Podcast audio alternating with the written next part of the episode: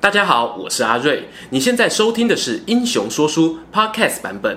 如果你想要观看有搭配图文的影片，欢迎到 YouTube 上搜寻《英雄说书》，诚挚邀请你订阅我们的频道哦。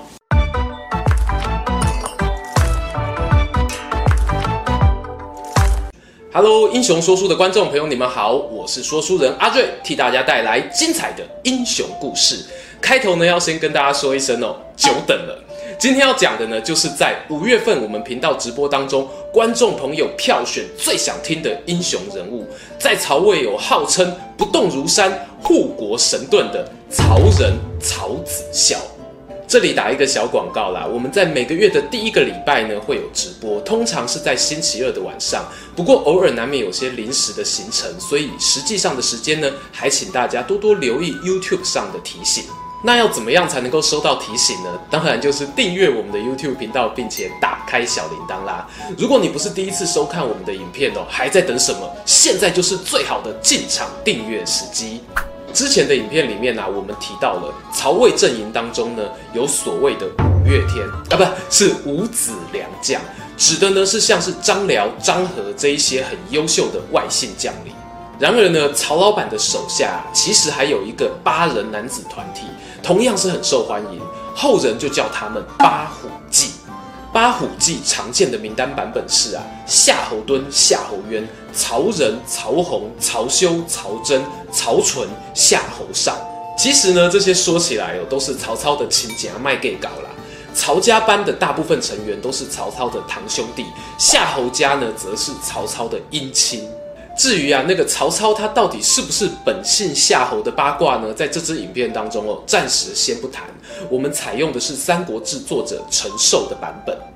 问题来喽，所以上面提到的这八个人到底能不能打？还是只是因为跟曹操攀亲带故，所以啊，一人得道鸡犬升天？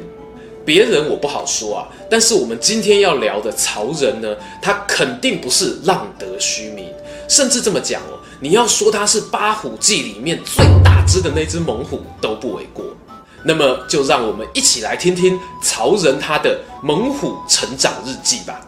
曹仁字子孝，他是曹操的堂弟，阿公呢曾经当到颍川太守，父亲则当过侍中、长水校尉。曹仁年轻的时候啊，运动神经就很发达，喜欢骑马射箭。他加入曹操阵营的时间呢，则比较晚哦。可能还晚于夏侯惇、乐进等人，这是为什么呢？因为啊，我们曹仁的青春岁月不是忙着考试上学，而是在追求速度。不要来烦我，青春暴走中。他年轻时啊，和数千名少年成群结党，在淮泗一带活跃，俨然呢就是一个暴走族团长。哥标的不是车，是态度啊！曹仁后来从军打仗，治军严整，而且能够让属下心服口服。我猜当年这段不良少年的日子应该功不可没。为什么会说是暴走族呢？其实呢，要感谢我的好兄弟史前文化大大提供了灵感。他的粉砖还没有追踪的，赶快看一下哦。发文比我发片还要快，根本就是说书圈的快枪侠。好了，回到正题哦。因为呢，曹仁啊，他在接受堂哥的召唤，加入曹氏企业之后，主要呢掌管的就是骑兵队。要知道啊。东汉末年的骑兵呢，很难作为大规模会战的主力兵种。《三国志》引用《世说新语》的注解，当时河北第一霸主袁绍的数万兵力中啊，骑兵很可能连五分之一都不到。这里的意思呢，并不是说骑兵统领的地位低，相反的，在曹操争霸中原的野战过程当中呢，骑兵部队的高机动性替他创造了不小的优势。而这些军马呢，因为是稀缺资源，所以必须要交付在可以信赖、不能够常常打败仗的人手上啊。曹仁呢，他就是这样一个值得托付的人。而曹仁呢，也不负所托，他把骑兵的特性发挥到极致，破袁术、征徐州、攻陶谦、灭吕布，都可以看到他活跃的身影。骑兵的精髓呢，在于骚扰。所以史书上啊，都会记载成别攻、从攻、与大军会合等关键词。等到曹操迎接天子到许昌之后呢，都还是把骑兵主力交给曹仁负责。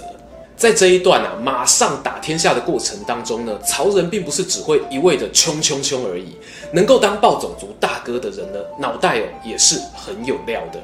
比较有名的案例就是啊，曹操和袁绍在官渡之战跳恰恰，打得难分难解时呢，袁绍偷偷派出刘备当游击队，到曹操的大本营许昌背后去骚扰，像只苍蝇一样飞来飞去，还煽动了不少城池叛变。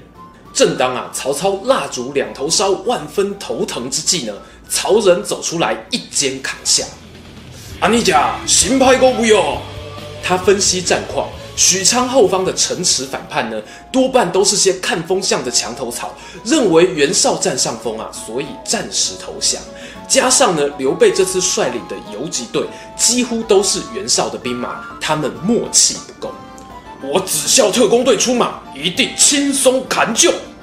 曹操听完呢，没有第二句话，立刻派曹仁带上他的骑兵队出击，果然顺利赶跑刘备，收复那些失去的城池。后来呀、啊，曹仁他还袭击了袁绍的多支游击队，烧毁他们的补给车，打到袁绍啊，只敢集中火力正面对决曹操，不敢再分兵出击。子孝特攻，喧哗上等，他们的实力可见一斑。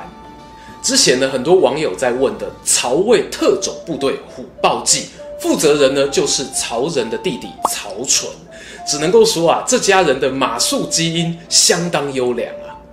官渡之战结束之后啊，曹操呢，他陆续去扫荡袁绍的残余势力，但是呢，却在壶关这个地方久攻不下。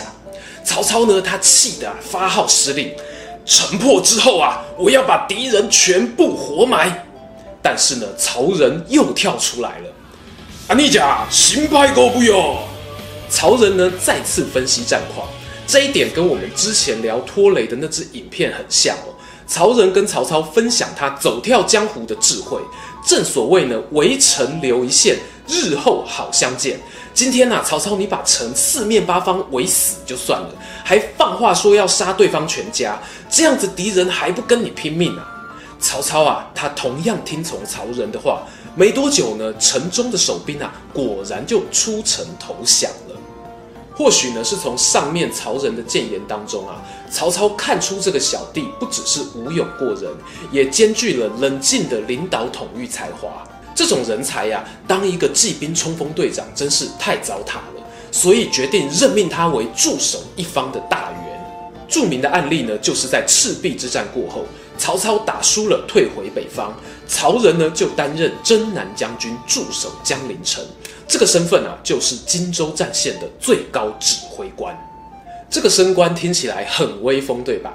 但那个时候啊，曹军刚吞败仗，孙刘联军呢赤壁大胜，士气如虹，正等着要扩张战果。曹仁呢，他接的啊，其实是一个天上掉下来的塞苦的。迎面而来的敌人有谁啊？刘备、关羽、周瑜、吕蒙、甘宁。你看看，个个都是有头有脸哦，各位观众点菜过的人物啊。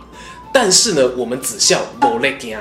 这天啊，他来到江陵城墙上，看到周瑜带领的先锋数千人已经杀到，他决定啊，先挫挫对方的锐气，于是号召了三百壮士，派出手下的猛将牛金出城校正。然而呢，东吴的部队啊，占了人数优势。牛金的三百人部队一接战，发现状况不妙啊！想要往江陵城撤退的时候呢，已经被周瑜派人给截断后路。眼看身边的弟兄一个一个倒下，牛金的心中啊，恐怕浮现了要与敌人同归于尽的念头。城墙上的曹仁看见了这个状况，瞳孔中燃起了熊熊火焰。来人啊，备马！身旁的谋臣都劝他：大人不可冲动啊！损失区区三百人，不值得您以身犯险啊！但是此时曹仁的眼中只有前线的同袍，听不见其他声音。他带着几十名最勇敢的骑兵冲出城去。江陵城外战鼓隆隆，为了阻挡敌军攻城啊，城墙外面呢有一圈预先挖好的壕沟，在圈子外呢，则是东吴的军队层层包围，而牛金与三百壮士则深陷敌阵。难以脱身。江陵守城的士兵啊，原本都以为曹仁只是要到壕沟旁边帮友军加油，当一下啦啦队，哪知道啊，曹仁的马带头冲锋，纵马一跃就跳过了战壕，直直撞进敌人黑压压的包围网。曹仁左突右冲，终于逼近了浴血奋战的牛金身旁。他帮牛金挡开背后刺来的一枪，大喊：“我不当大哥已经很多年，你跟了我就是我兄弟，兄弟赢要一起狂，输要一起扛。”曹仁的部队啊，宛如天神降临，周围残存的士兵呢，瞬间 HP 回满，士气爆棚。东吴包围网呢，也开始松动，不一会就出现了缺口。江陵城的守军看了，连忙敲锣放出撤退信号。曹仁呢，这才带着牛金平安返回城中。另一位守将陈角啊，看得差点没有心脏病发作，对曹仁说啊：“将军，你真是天降下凡，鬼神难敌呀！”曹仁呢，这次以寡击众的精彩表现，让他在南郡攻防战里面呢，虽败犹荣。尽管最终还是败在刘备和周瑜的联手之下，但是呢，曹仁也一箭射中周瑜，带走了美周郎的性命，造成东吴难以弥补的损失。荆州战线告一段落后，曹仁呢也去支援了曹操和马超的潼关攻防，更在关羽威震华夏的北伐作战当中，担任那一面不可突破之壁，硬生生的哦把武圣关二哥挡在襄阳。我想啊，这几场作战呢，也是造就日后很多人会赋予曹仁铁壁将军形象的原因吧。曹仁最后一次大型出战呢，是在曹丕即位后，启动了三路伐吴的全面作战。曹仁呢，他担任大将军，但是却不幸败给了吴将朱桓，没多久就病逝，谥号为忠侯。故事来到最后啊，有些人呢会对曹仁的战斗力提出两点质疑。第一呢，是曹仁活跃的时间多半是曹操在世时。因此认为他是受了曹操的指导才会有出色表现。第二呢，则是曹仁的最后一战败给了没有那么有人气的朱桓，似乎有损他一代名将的风范。其实啊，这两点评论呢，同样可以放在我们之前聊过的张辽身上做检验。他和曹仁活跃的时代相当接近，而且呢，也都参与了曹丕的三路伐吴作战。这场曹丕和孙权的对决呢，是国与国之间的总体战争，影响胜负的原因非常复杂，并不是单一武将就有办法力挽狂澜的。有史家认为啊，曹仁比起张辽更胜一筹，但是呢，我觉得不妨将他们同样是视作 SS 级的武将，难分高低。但如果要在曹操亲友团里挂头牌，曹仁是当之无愧。曹仁的统帅力、战斗力经得起时间的考验，而他年少纵横江湖的出身背景啊，也让我们的说书过程多了很多美好想象。我们不能排除啊，曹操是因为骨肉至亲，所以才对他信赖有加。但是持平而论哦，以曹仁的实力，他如果要选择割地自立为王，搞不好呢，可以活得比很多东汉军阀还要久。这就是我心中三国最强的暴走骑士，神勇无双曹子孝。今天的故事说到这边，如果喜欢这一则影片，欢迎订阅我们频道收看最新消息。已经订过的朋友，别忘了打开小铃铛，才不会错过精彩影片哦。想看更多有趣文章，也欢迎到英雄故事粉丝团按赞加分享。这里是英雄说书，我们下次再见，拜拜。